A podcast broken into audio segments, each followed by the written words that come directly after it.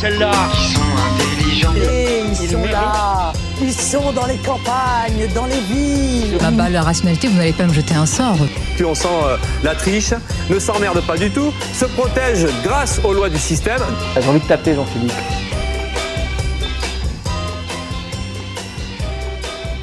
Bonjour à toutes et à tous et bienvenue dans cette nouvelle émission du Zoom. On espère que vous êtes tous heureux de nous retrouver après ces vacances bien trop courtes. Et aujourd'hui, c'est une émission en compagnie de l'équipe d'Amnesty International de Poitiers. Et oui, tout à fait. Nous accueillons Axel et Alice qui s'empareront d'une partie de l'émission pour faire une chronique dédiée à la question de la reconnaissance faciale au JO de Paris en 2024. Elles répondront ensuite à nos questions à la fin de l'émission, donc restez parmi nous. Mais avant cela, Joséphine nous fera un rapide résumé des informations ne pas manquer dans l'actualité. Zerduche, et oui Zerduche, sera de retour parmi nous pour nous en dire un peu plus sur le mouvement social en Angleterre. Luna nous parlera des séismes en Turquie et en Syrie. Esther, tu nous parleras de droit international et de crimes contre l'humanité en Ukraine. Et ensuite, Paul, tu nous parleras des Story Killers, cette affaire de désinformation et de manipulation de l'opinion par des sociétés spécialisées. Clémentine nous parlera des débats sur l'utilisation de l'intelligence artificielle dans la musique et les arts.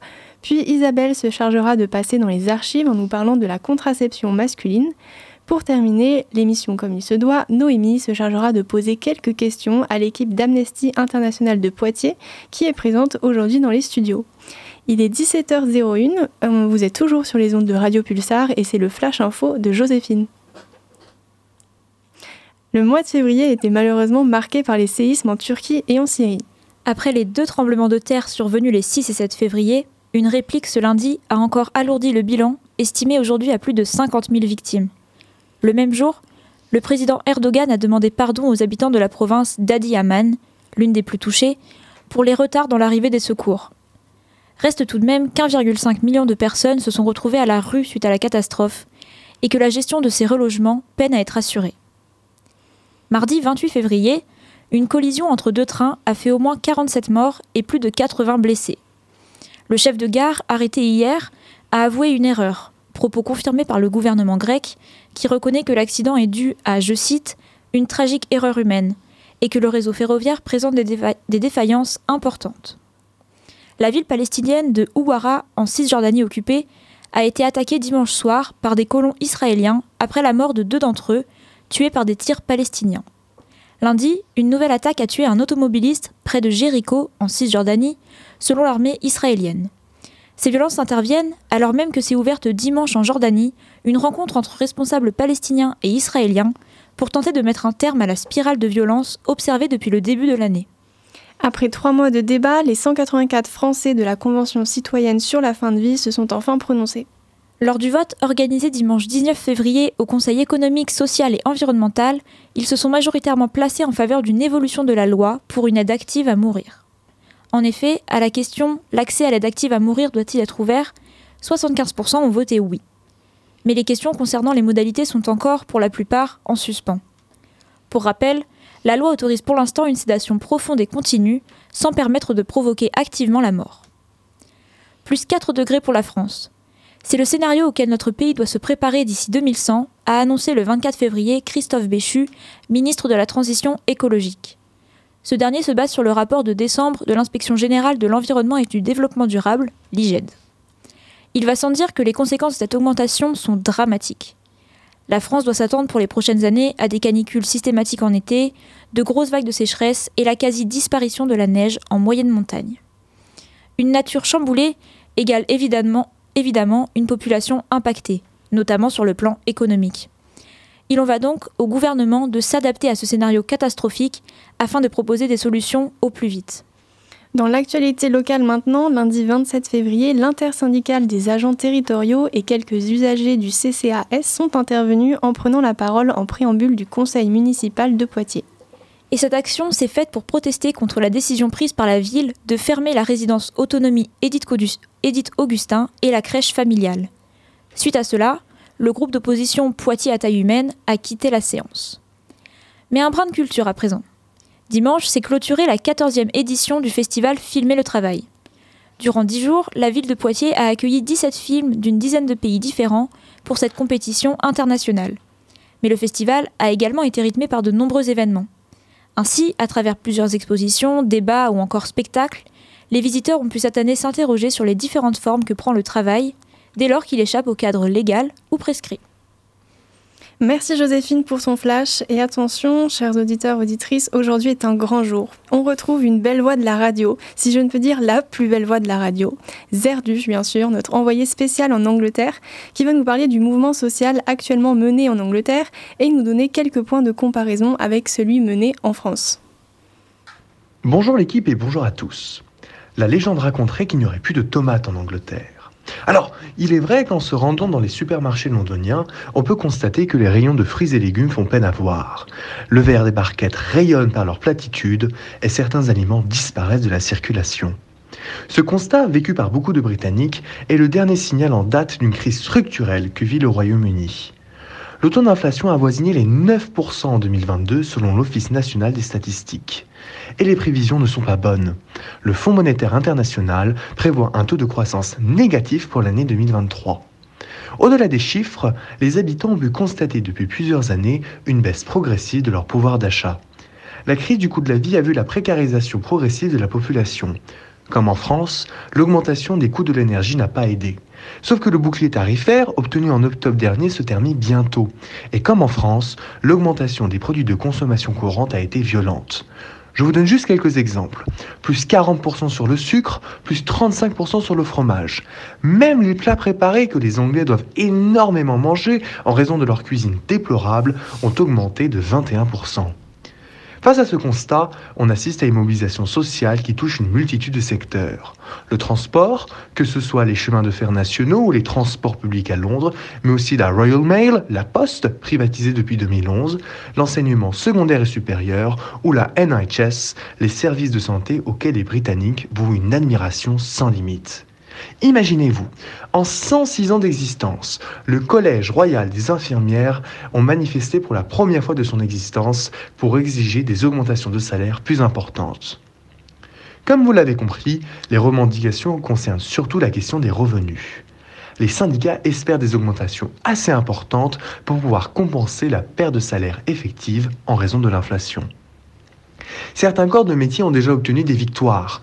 Les avocats pénalistes d'Angleterre et du pays de Galles ont une augmentation de 15% d'octobre dernier, où certains employés de la British Telecom ont accepté une augmentation de 16%. Néanmoins, le combat reste d'actualité pour une majorité de syndicats, notamment en raison du refus du gouvernement d'accéder aux demandes des grévistes. Il faut aussi noter des disparités selon les nations. N'oublions pas que les gouvernements gallois, écossais et nord-irlandais ont une grande autonomie et certains mouvements en Angleterre ne sont désormais plus d'actualité en Écosse.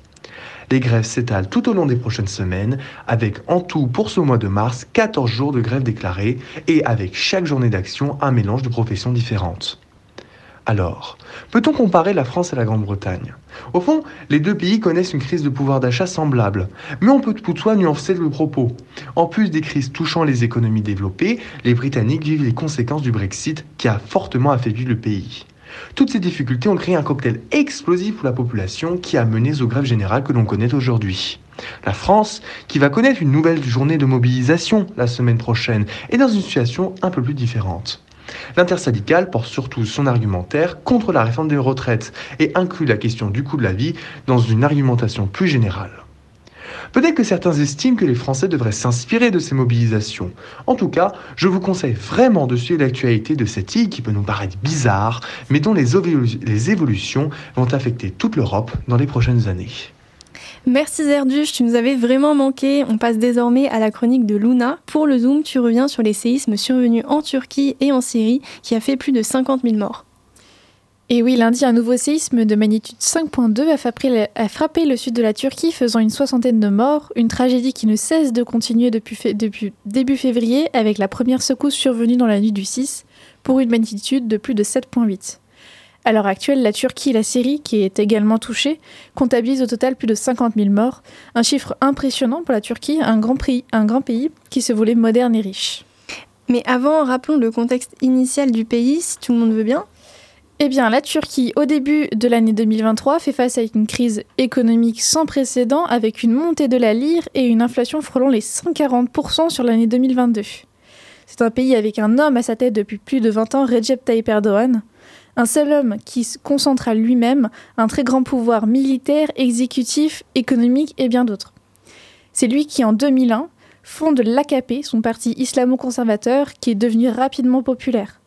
Tellement populaire que le parti va arriver au pouvoir dès 2003 du fait qu'il dénonçait l'ingérence du gouvernement après le séisme qui a touché la Turquie en 1999.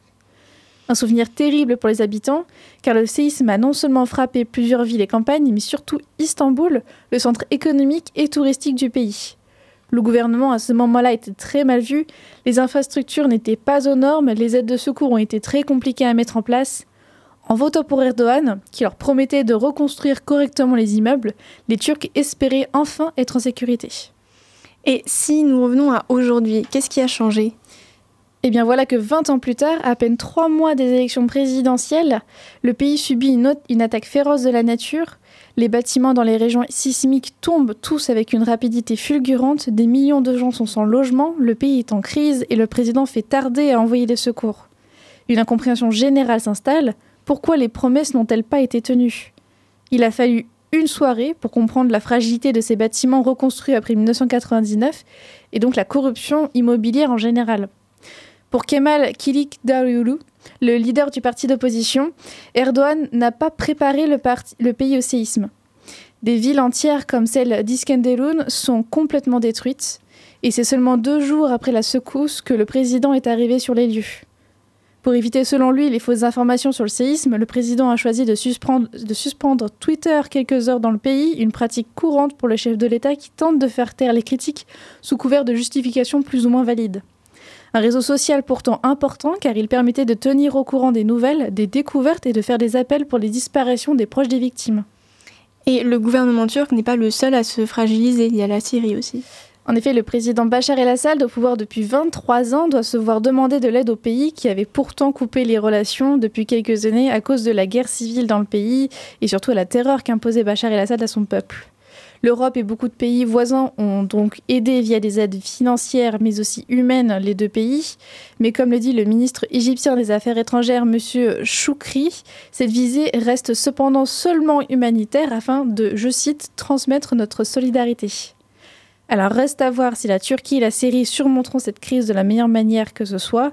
Le président Recep Tayyip Erdogan avait déjà demandé pardon ce lundi pour le retard de l'arrivée des secours, une certaine avancée qui pourrait laisser présager d'une négociation et un apaisement des tensions entre le, le, gouvernement et le peuple meurtri qui doit continuer de faire face à d'éventuelles secousses d'ici les jours qui suivent.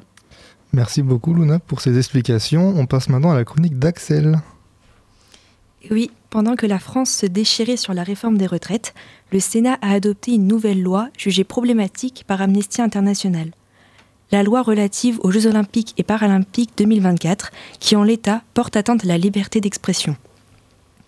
En réalité, c'est l'article 7 de cette loi adopté ce 31 janvier qui pose question. En effet, celui-ci comporte un volet sécuritaire, pour la première fois en France, et légaliser l'utilisation d'une surveillance s'appuyant sur des systèmes d'intelligence artificielle, une pratique qui comporte de graves dangers pour nos droits. Certes, l'alinéa légalisant la reconnaissance faciale a été évincé du texte, et le gouvernement affirme dans le troisième alinéa de l'article qu'aucune donnée biométrique ne sera utilisée pour identifier des personnes. Pour autant, les algorithmes évalueront des comportements en analysant des données corporelles et comportementales comme cela est explicité au premier alinéa. Or, ces données sont des données personnelles relevant du droit à la vie privée et devant être protégées. En effet, ce penser ou ce savoir surveiller peut amener les personnes à modifier leur comportement ou s'autocensurer. L'effet dissuasif à une telle surveillance de l'espace public comporte donc également un risque d'atteinte au droit à la réunion pacifique et à la liberté d'expression. Agnès Canaillé, une sénatrice rattachée aux Républicains, s'est exprimée en soulignant que l'article 7 met en place certes une innovation majeure, mais qui permettra d'aider la sécurisation des grandes manifestations sportives, culturelles et récréatives, et à fortiori dans la perspective des Jeux olympiques. Elle ajoute que le système est utile au regard du risque terroriste encore extrêmement fort dans notre pays.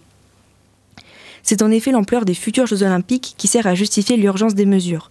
Pourtant, cette loi étend la vidéosurveillance aux manifestations récréatives et culturelles, comme l'indique le premier alinéa certains festivals de musique se sentent visés et s'opposent à la mesure. Par ailleurs, la nature expérimentale du dispositif suscite la crainte de certains et certaines professionnels du secteur. La collecte de données et le traitement algorithmique prévu leur donnent le sentiment de servir de laboratoire pour un usage sécuritaire de l'intelligence artificielle. Cette loi ne fait pas non plus l'unanimité à l'Assemblée nationale. Largement soutenue par Renaissance et les Républicains, elle est adoptée à 243 voix contre 27 et 73 abstentions majoritairement socialistes. Outre cette exception socialiste, la NUPES s'est en majorité positionnée contre cette loi, allant jusqu'à décrier l'arrivée de Big Brother ou en l'assimilant aux pratiques du régime chinois. Leur position est traduite par leur proposition d'amendement, comme celui de Thomas Dessous d'Europe Écologie Les Verts. Ils proposent de rendre accessible à tous le code de source des algorithmes et d'empêcher la vente des données d'apprentissage, avec le risque que ces systèmes soient un jour utilisés dans des régimes moins précautionneux des libertés publiques. Et Amnesty, on regrette que son amendement n'ait pas été adopté. Enfin, si le gouvernement insiste sur le caractère expérimental et exceptionnel de ce projet de loi, la portée du texte dépasse largement les seuls Jeux olympiques de 2024. Ce sont en effet tous les événements sportifs, festifs et culturels qui seront concernés par le dispositif de surveillance, cela dès l'adoption de la loi et jusqu'à juin 2025. L'exception risque donc de devenir la norme dans un contexte de volonté très claire des autorités françaises d'élargir leur pouvoir de surveillance. Les Jeux olympiques ne doivent pas servir de prétexte pour faciliter l'instauration d'un état d'exception permanent. Amnesty International France appelle officiellement à refuser d'ouvrir la voie à une normalisation des pratiques de surveillance préoccupantes pour nos libertés et à prévenir les risques de dérives dangereuses. Eh bien, merci beaucoup Axel. Affaire donc à suivre pour les JO 2024.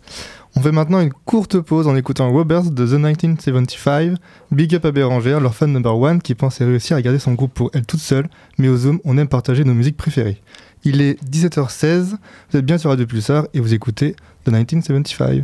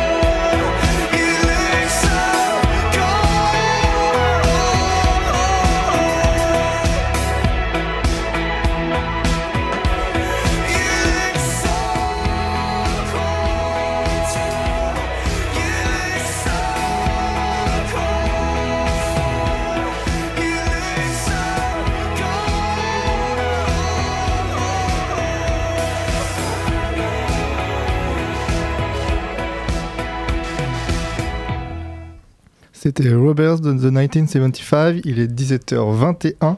Vous écoutez toujours le Zoom sur les ondes de Radio Pulsar. Je ne comprends pas trop les tensions entre la. Pardon.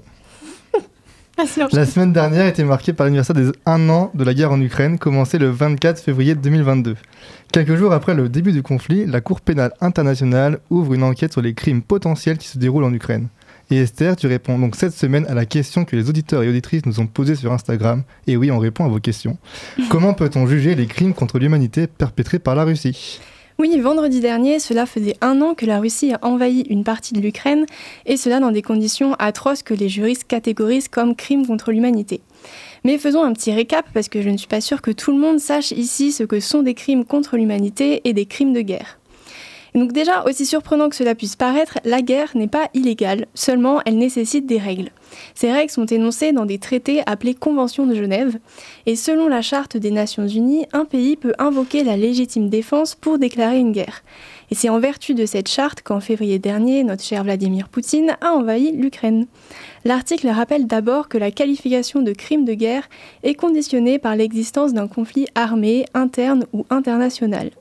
Il liste ensuite l'ensemble des actes susceptibles d'être qualifiés de crimes de guerre, parmi lesquels la destruction de biens ou le fait de diriger intentionnellement des attaques contre la population civile.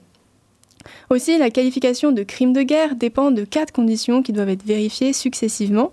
Il faut que l'acte ait été perpétré à un moment et à un lieu où il y a eu un conflit armé, qu'il s'agisse d'un conflit armé international ou d'un conflit armé non international, que l'acte ait été commis en lien avec un conflit en question, et enfin que les personnes ou les biens victimes de l'acte fassent partie des personnes ou biens protégés par le droit international humanitaire. C'était le moment droit international.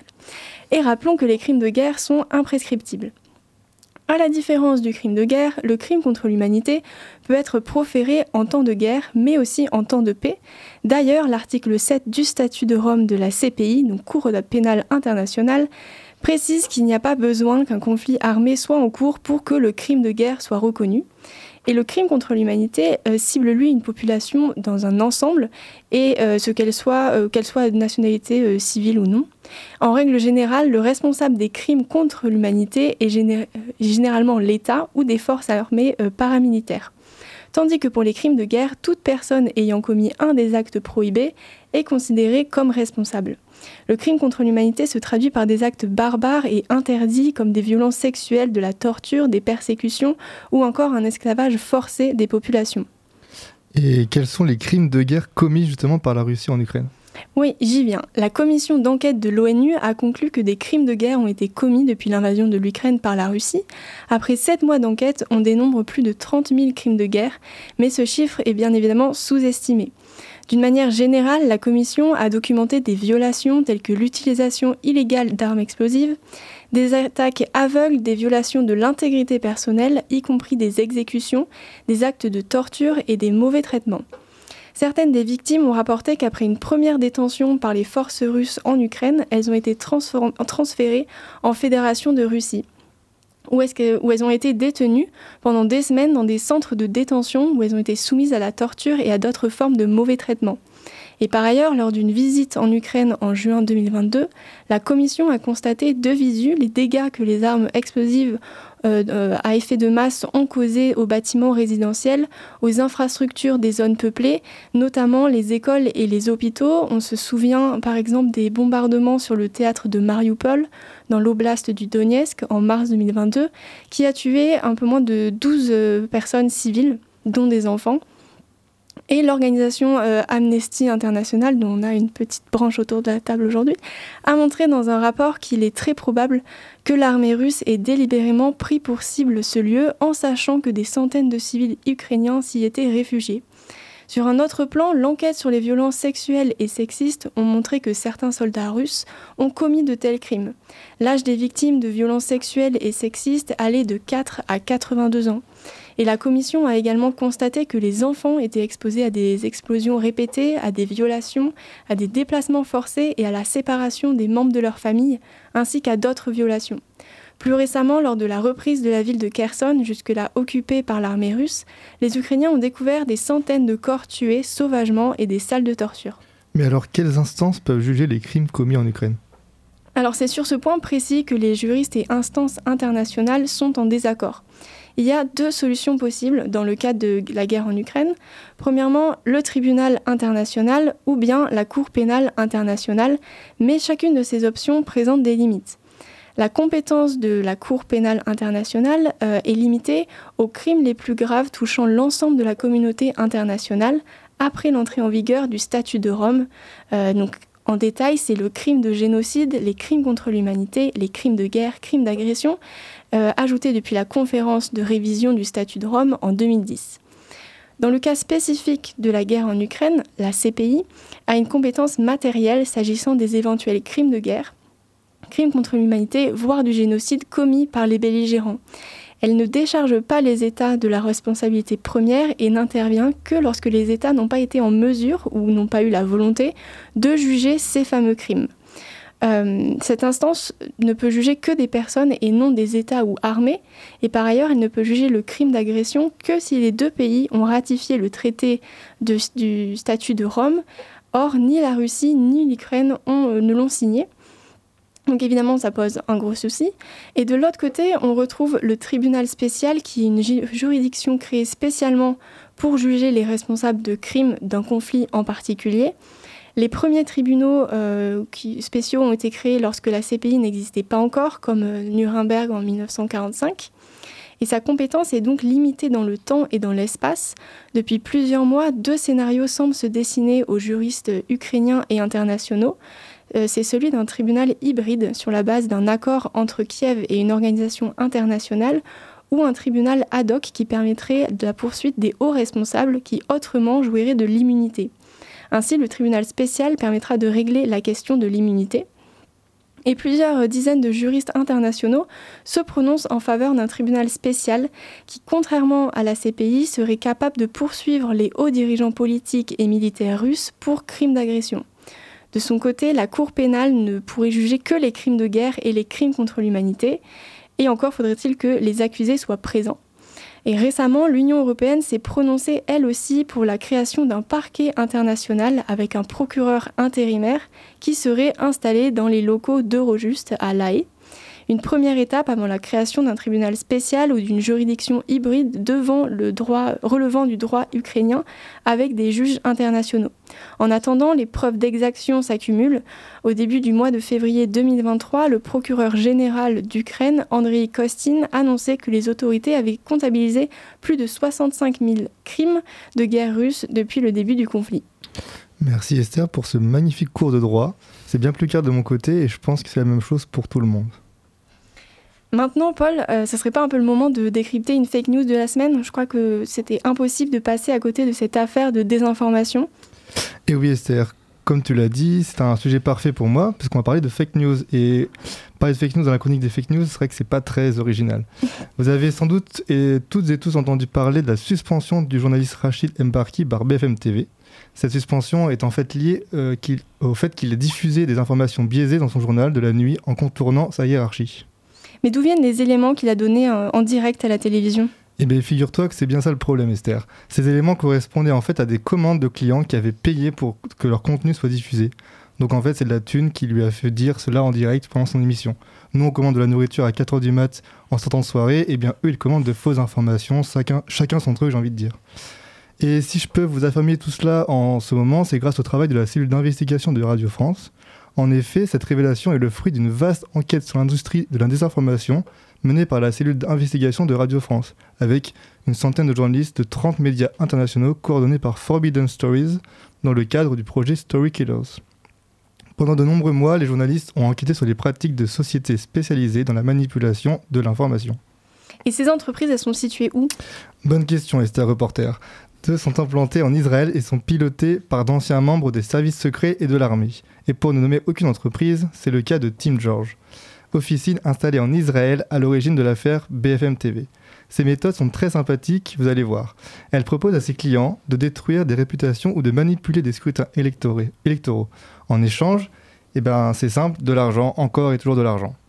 Percepto, notre entreprise installée à côté de Tel Aviv, s'est chargée d'une campagne de déstabilisation du CIRC au Burkina Faso en instrumentalisant le magazine français Valeurs Actuelles qui a publié une tribune servant les intérêts du président Roche Caboret. Et d'où vient cette volonté d'enquêter? Le 5 septembre 2017, Gauri Lankesh, une journaliste indienne, a été tuée à son domicile. La raison, elle soulignait les dangers de la désinformation. Le travail de Forbidden Stories se résume alors par une simple phrase. Une journaliste a été assassinée, 100 ont continué son travail sur les mercenaires de la désinformation.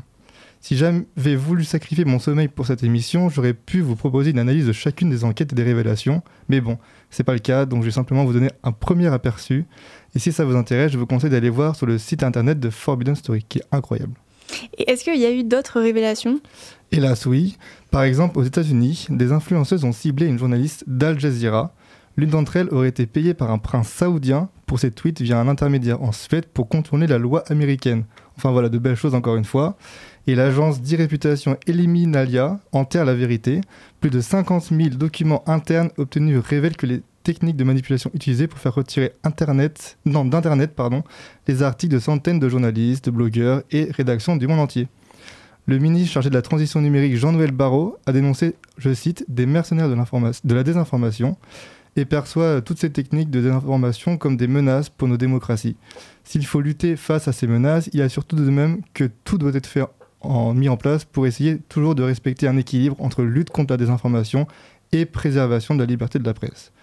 En réalité, ce que soulève toute cette enquête, c'est que les fausses informations peuvent devenir, si elles ne sont pas encore, de véritables armes c'est là que sont tous les enjeux pour le futur, s'adapter face à la multiplication des techniques d'influence sur les réseaux sociaux et dans les médias.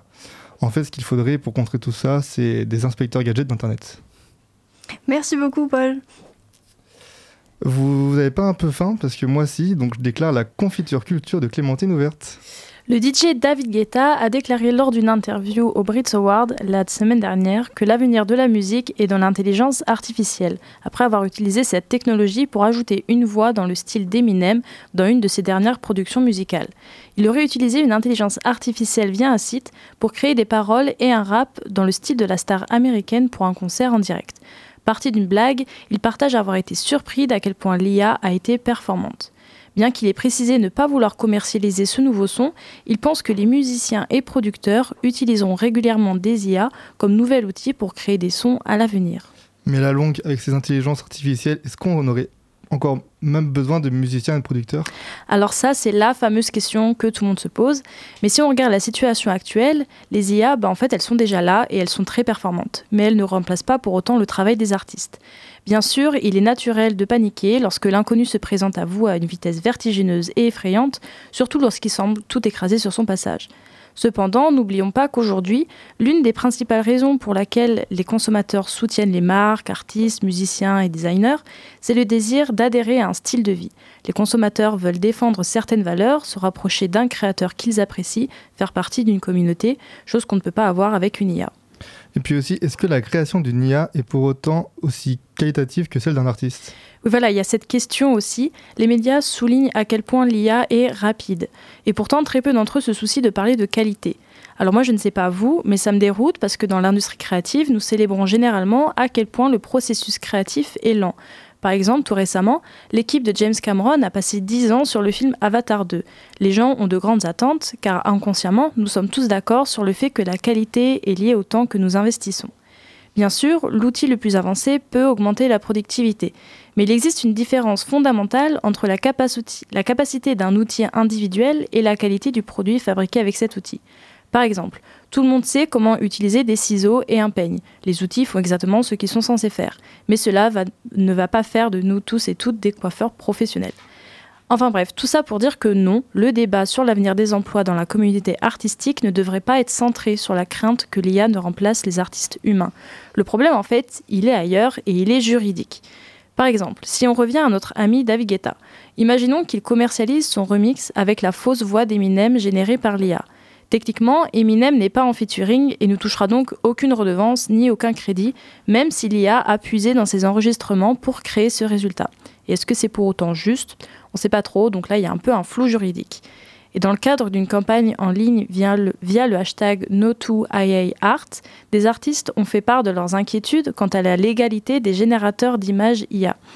Pour créer ces images, ils s'appuient sur des bases de données d'art et de texte déjà existantes. Celles-ci comprennent des milliards d'images qui ont été récupérées sur l'Internet. Et l'ensemble de ces images sont donc du domaine public, mais de nombreux artistes et illustrateurs affirment que les bases de données contiennent souvent aussi beaucoup d'images protégées par des droits d'auteur. Harry Woodgate, auteur et illustrateur lauréat du prix Waterstones 2022, déclare, je cite, Ces programmes reposent entièrement sur la propriété intellectuelle piratée d'innombrables artistes, d'artistes photographes, illustrateurs et autres détenteurs de droits. En gros, l'IA ne crée pas son art. Elle échantillonne celui de tout le monde, puis le broie en quelque chose d'autre, et techniquement, bah, c'est légal. Donc cela reste aux autorités juridiques de s'approprier le problème et de trancher avec les nouvelles lois aux conditions. C'est à peu près ça. La Commission européenne, elle a essayé tant bien que mal en 2021 d'encadrer et réglementer ces technologies avec une proposition de loi longue de 100 pages, au terme parfois vague, et avec pour objectif, je cite, de faire de l'IA un allié des citoyens et non une menace. Alors c'est bien beau tout ça, mais les critiques ont fusé et les commentaires ne se sont pas fait attendre à son propos. On lui reproche notamment de comporter des omissions et des imprécisions qui peuvent s'avérer dangereuses. Le problème ici, c'est que l'intelligence artificielle est une technologie tellement large et qui grandit et s'améliore tellement rapidement qu'il est dur de rédiger un texte de loi fixe permettant de l'encadrer efficacement. Il ne faut pas être trop précis pour ne pas exclure certaines situations, ni trop vague pour ne pas se perdre dans les interprétations. En attendant, pour résumer, non, les artistes ne vont pas disparaître, et oui, bah, les algorithmes super poussés, ça fait peur. Eh bien, merci beaucoup Clémentine, c'était la chronique Confiture Culture pour l'heure du goûter. Maintenant, il est temps de déboussiérer les archives avec Isabelle. Effectivement, Paul, ça fait un petit moment depuis la dernière émission, donc j'ai eu le temps de déboussiérer les archives, ce qui n'a pas fait de mal à mes allergies. Et j'ai décidé de vous parler aujourd'hui de contraception. Ah, la contraception qui, selon beaucoup, euh, est et doit rester une affaire de femmes, c'est ça? Et oui, c'est certain, mais ces dernières années, la charge mentale liée à la contraception a souvent été dénoncée. Contraintes diverses, efficacité limitée et risques pour la santé. C'est vrai qu'on est servi. La pilule est un peu difficile à avaler, si j'ose dire. Mais bon, la nécessité de se tourner vers une contraception masculine convainc toujours assez peu. Les hommes n'ont pas très envie de subir la charge de la contraception et de ce fait, les laboratoires pharmaceutiques ont peu d'intérêt à investir dans une contraception qui risque de trouver bien moins de public que les contraceptions féminines. Et donc seules deux méthodes contraceptives masculines sont actuellement reconnues par le ministère de la Santé, le préservatif masculin et la vasectomie, vasectomie, cette dernière étant considérée comme définitive. Mais la pilule alors, il me semble que ça fait déjà quelques années que les recherches ont lieu à ce propos. Alors laissez-moi vous poser une petite question. En quelle année pensez-vous qu'a eu lieu la première tentative de contraception hormonale masculine en France? Les 90, je sais pas. Alors, pas exactement, c'est en 1976 et c'est le docteur Saint-Barou et son équipe qui conduisent cet essai. Il y en a eu d'autres euh, par la suite, bien sûr. Et ces essais n'ont pas vraiment mené à rien alors, en fait, de nombreuses recherches ont été abandonnées du fait des effets secondaires qui apparaissaient. Des effets secondaires visiblement jugés acceptables lorsque ce sont les femmes qui en souffrent, puisque je rappelle que la pilule, par exemple, n'est pas exactement sans danger. Mhm, évidemment. Donc, la nouvelle pilule qui est en cours de développement et dont on a entendu parler dernièrement n'aurait pas d'effets secondaires. Alors, pas a priori, mais je vais d'abord récapituler rapidement pour celles et ceux qui seraient passés à côté de l'info. Donc il y a quelques semaines, une étude a été publiée dans Nature Communications, un journal scientifique états-unien, et cette étude a permis de tester sur des souris une pilule qui mobilise le sperme. Ainsi, les spermatozoïdes sont bloqués très rapidement après la prise de la pilule, et ce pour quelques heures. 24 heures après la prise, la fertilité des souris revient à la normale. Et surtout, l'efficacité de cette méthode est de 100%, et il n'y a pas de conséquences négatives connues sur la santé des souris, c'est super. Et à quand la commercialisation de ce petit bijou de la contraception? Alors, on va y aller doucement parce que euh, je te rappelle qu'on n'en est même pas aux effets sur les humains. Les essais, pardon, sur les humains qui devraient se faire d'ici trois ans. Dommage. Et c'est vrai qu'on peut l'attendre encore longtemps, cette pilule, mais ça me fait penser, depuis quand la pilule féminine existe-t-elle? Alors pour répondre sur l'évolution de la contraception en France, je vais m'appuyer sur l'article 50 nuances de contraception légale en France, qui est paru dans Population et Société en 2017. La pilule est apparue aux États-Unis dans les années 50. Elle arrive en Europe en 1961, mais n'est rendue légale en France qu'en 1967 par la loi Neuwirth. Il faudra attendre 1974 pour qu'elle soit prise en charge par la sécurité sociale. Pourquoi cela se fait-il si tardivement? Comme le temps presse, je vais rapidement évoquer la défaite, de, la France contre la Prusse en 1871 qui renforce les arguments natalistes et la situation n'évolue pas du tout dans le bon sens puisqu'en 1920, une loi interdit ce qu'on qualifie alors de propagande et vente de procédés anticonceptionnels. Et quel parcours du combattant pour obtenir le droit à la contraception? J'imagine que les femmes n'ont pas attendu sa légalisation pour s'en servir. Alors bien sûr que non. Euh, cependant, jusque dans les années 1970, la technique la plus utilisée est celle du retrait qui n'est pas très efficace, rappelons-le, mais le préservatif est toujours sur le marché car il protège des infections. Et puis, il existe d'autres procédés hormonaux prescrits quand une femme pourrait être mise en danger par la grossesse. Le Sterilate, introduit en France dans les années 60 par des médecins qui promeuvent le birth control et participent à la, la mobilisation pour la légalisation de la contraception. Et après la légalisation, qu'est-ce qui se passe? Dans les années 70, on assiste à la deuxième révolution contraceptive et des, des méthodes théoriquement plus efficaces se propagent.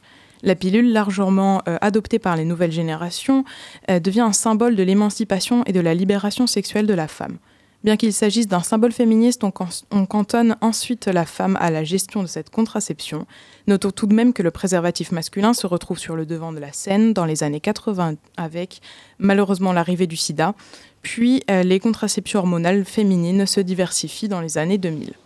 Il existe aussi une norme contraceptive française qui attribue à chaque âge et à chaque situation relationnelle un mode de contraception, ce qui offre finalement peu de choix à la femme et fait reposer cette lourde responsabilité sur elle. Et ce n'est pourtant pas le cas dans tous les autres pays. Et non, l'une des principales différences entre la France et l'étranger est que la pilule est uniquement le troisième moyen de contraception le plus utilisé dans le monde, alors qu'il s'agit de la méthode la plus utilisée en France. Par ailleurs, concernant l'indistinction entre les contraceptions masculines et féminines, on peut citer l'exemple de l'Espagne, où 53% des, usagers, des usages pardon, contraceptifs sont dits masculins, contre seulement 15% en France. Il nous reste donc un long chemin à parcourir. Oh, on peut quand même garder espoir car selon une étude menée en 2021 par 20 minutes et Opinionway, 37% des hommes de 18 à 30 ans sont prêts à recourir à une contraception masculine si elle est remboursée. C'est peu, mais restons optimistes, car 90% de ces messieurs ont tout de même l'extrême bonté d'être prêts à discuter contraception avec leur partenaire. Eh bien, tu m'envoies ravi. Merci beaucoup Isabelle. Maintenant, vous savez tout sur la contraception masculine. C'est bientôt l'heure de l'interview, mais avant, on fait une petite pause musicale en écoutant Tied Up Right Now de Parcells. Il est 17h43 et vous êtes toujours sur les ondes de Radio Pulsar.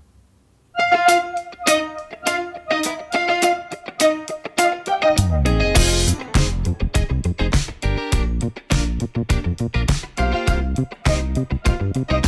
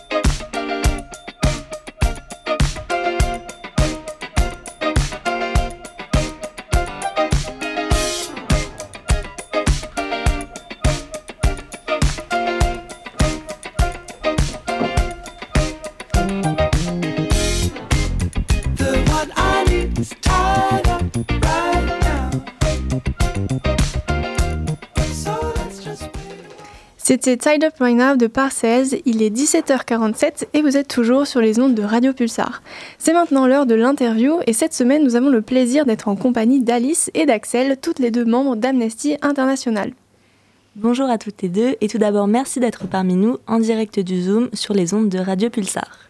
Donc pour vous présenter brièvement, vous êtes toutes les deux membres actifs de l'antenne jeune d'Amnesty International à l'Université de Poitiers. Donc première question, quel est le but euh, premier euh, de cette association, donc d'Amnesty International, et pourquoi avoir fait le choix de créer une antenne jeune euh, à l'université de Poitiers?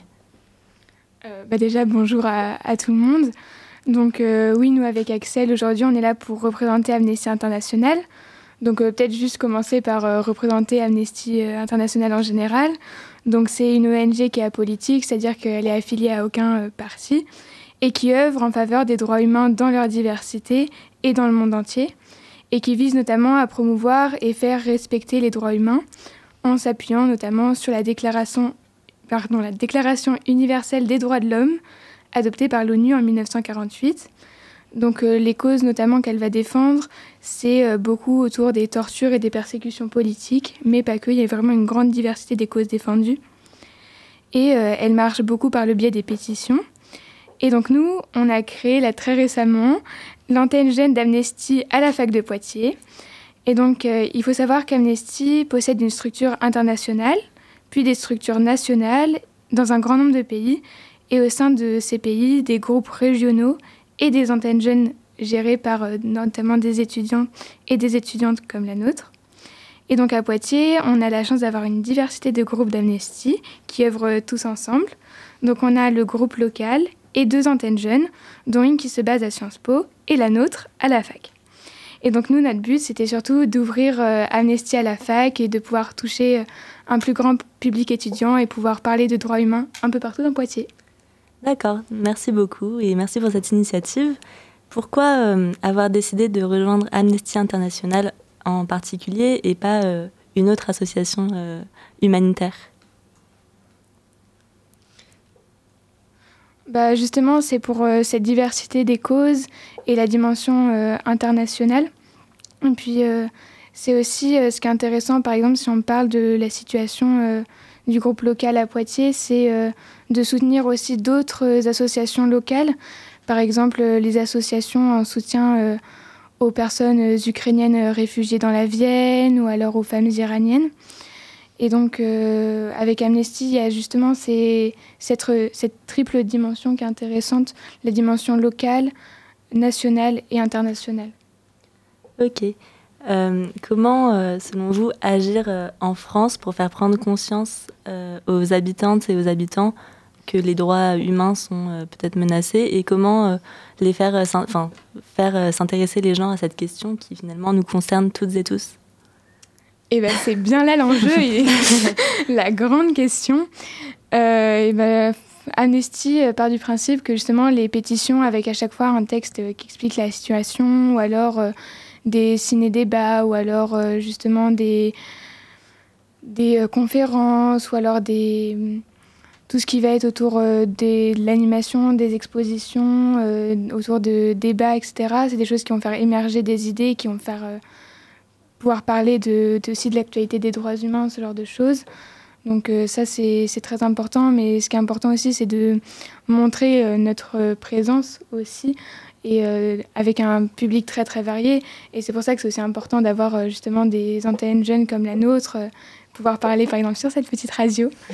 Et, et, voilà, comme ça, ça peut permettre aux gens de, de s'intéresser aussi à certains sujets. Et justement, j'ai une question, pourquoi ne pas avoir rejoint directement, enfin fait une, une, grosse assoce entre Sciences Po et la Université de Poitiers C'est vraiment pour avoir une autonomie particulière ou c'est... Euh... Ouais, euh, vas-y Axel si tu veux répondre. Euh, non, mais c'était un problème euh, technique parce que c'est compliqué de rentrer juste dans la structure de Sciences Po. ça pouvait décourager des gens. Puis Amnesty à la, à la fac, ça, nous, on a vocation à s'ouvrir à d'autres licences. Donc ça simplifiait pas mal les choses, mais on est en lien direct avec Sciences Po de façon on fait beaucoup de choses en commun. Enfin, on a prévoit de faire pas mal de choses en commun avec eux. Ce que vous ferez, ce sera peut-être en lien des fois avec, euh, avec eux en fait. C'est pas, c'est pas contre ou c'est pas des choses différentes. Ça reste. euh, Non, non, bah, on soutient nos projets mutuels et on va faire euh, des projets euh, ensemble aussi. Donc, par exemple, là, ça va être autour euh, du droit de manifester. On essaie de, de monter un projet, donc peut-être qu'on reviendra ici pour en, en reparler. Mais euh, non, non, et puis le but, c'était aussi de un peu toucher une zone géographique différente. C'est-à-dire que Sciences Po euh, à Poitiers, c'est euh, plus euh, centre-ville. Et euh, bah, pas se cantonner aussi à cet espace-là et l'ouvrir euh, aussi euh, aux différents campus. Ok, donc euh, vous avez beaucoup, vous faites beaucoup d'actions euh, qui sont euh, toutes euh, différentes. Donc là, en ce moment, on rentre euh, donc dans le, le mois des droits euh, des femmes. Est-ce que vous avez euh, peut-être des actions prévues dans les prochains jours, dans les prochains mois euh, à ce sujet? Oui, et bah, peut-être que vous nous croiserez euh, à la manif euh, pour le droit des femmes, donc le mercredi 8 mars euh, en ville à 17h. Peut-être qu'on on se verra là-bas. En tout cas, il y aura une présence d'Amnesty, ça c'est sûr. Et le jour d'après, donc le jeudi, on organise une conférence sur la spécificité du droit des femmes dans les droits humains à la fac de lettres, donc au bâtiment A3. Et donc, bah, n'hésitez pas à venir. Donc c'est à 14h et n'y a pas besoin d'inscription. Mais c'est c'est très complet. hein. J'ai peu de questions. Vous avez des questions Merci beaucoup, les filles. Euh, Fin de fin de l'interview, du coup. Euh, maintenant, on passe à l'agenda. Participer à l'Assemblée citoyenne de Poitiers, samedi 4 mars, donc c'est samedi qui arrive, de 9h30 à 18h, sur le thème des incivilités dans l'espace public. Tous les habitants et habitantes de tous les quartiers de Poitiers sont invités à participer à cette journée qui se déroulera au Salon de Blossac. Oui, et du lundi 6 au vendredi 10 mars, le festival Bruit de langue organise des rencontres, des lectures, des performances, des tables rondes avec des auteurs, autrices et artistes contemporains à l'UFR Lettres et Langues du campus de Poitiers, suivi de soirées organisées dans des espaces culturels de Poitiers et une journée d'études le vendredi avec des invités du festival. Et les 5 jours euh, de rencontres sont ouverts à tous, l'entrée est libre et gratuite. La ville de Poitiers se mobilise pour l'égalité, donc du 1er au 31 mars 2023. Pendant un mois, la ville de Poitiers et de nombreux partenaires proposent aux Poitvines et Poitvins de voir, d'apprendre, de réfléchir, de débattre, de rire et de pleurer sur le thème de l'égalité et des discriminations. Le programme est à retrouver sur le site de la ville de Poitiers. Le Zoom, c'est déjà terminé, mais on revient jeudi 16 mars sur les ondes de Radio Pulsar. En attendant, vous pouvez retrouver le replay de l'émission sur le site de Radio Pulsar dès demain. Et surtout, n'oubliez pas les loulous, on n'est jamais mieux servi que par l'actualité.